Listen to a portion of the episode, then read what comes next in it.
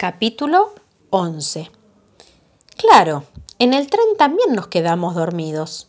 Y cuando me desperté, de repente, vi que estaba detenido en Moreno, la estación terminal.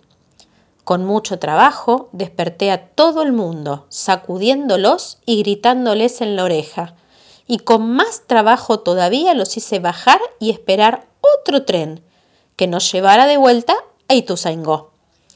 En el viaje de Moreno a Ituzaingó, yo me puse los dedos así, en los ojos, para mantenerlos bien abiertos, porque era necesario que alguien se mantuviera despierto, para que no volviéramos todos de nuevo a Plaza 11, y de allí a Moreno, y de allí a Plaza 11, y así sucesivamente.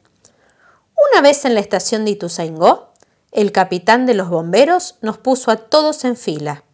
Nos contó y enchufando su manguera en una canilla, nos dio una buena ducha para que acabáramos despertándonos. Pensamos dirigirnos directamente y sin más trámite al sindicato de remontadores de barriletes. Cuando mi mamá gritó, Un momentito, señores. ¿Qué pasa, mamá? pregunté alarmada. Ahora que me acuerdo, me contestó mi mamá, Aquí en Ituzaingó vive tu abuelo, es decir, mi papá. De modo que vamos a buscarlo para que nos acompañe en la expedición. Pero no, mamá, le contesté, ya somos demasiados. Déjalo en paz al abuelo. Pero mi mamá dijo, no, no y no.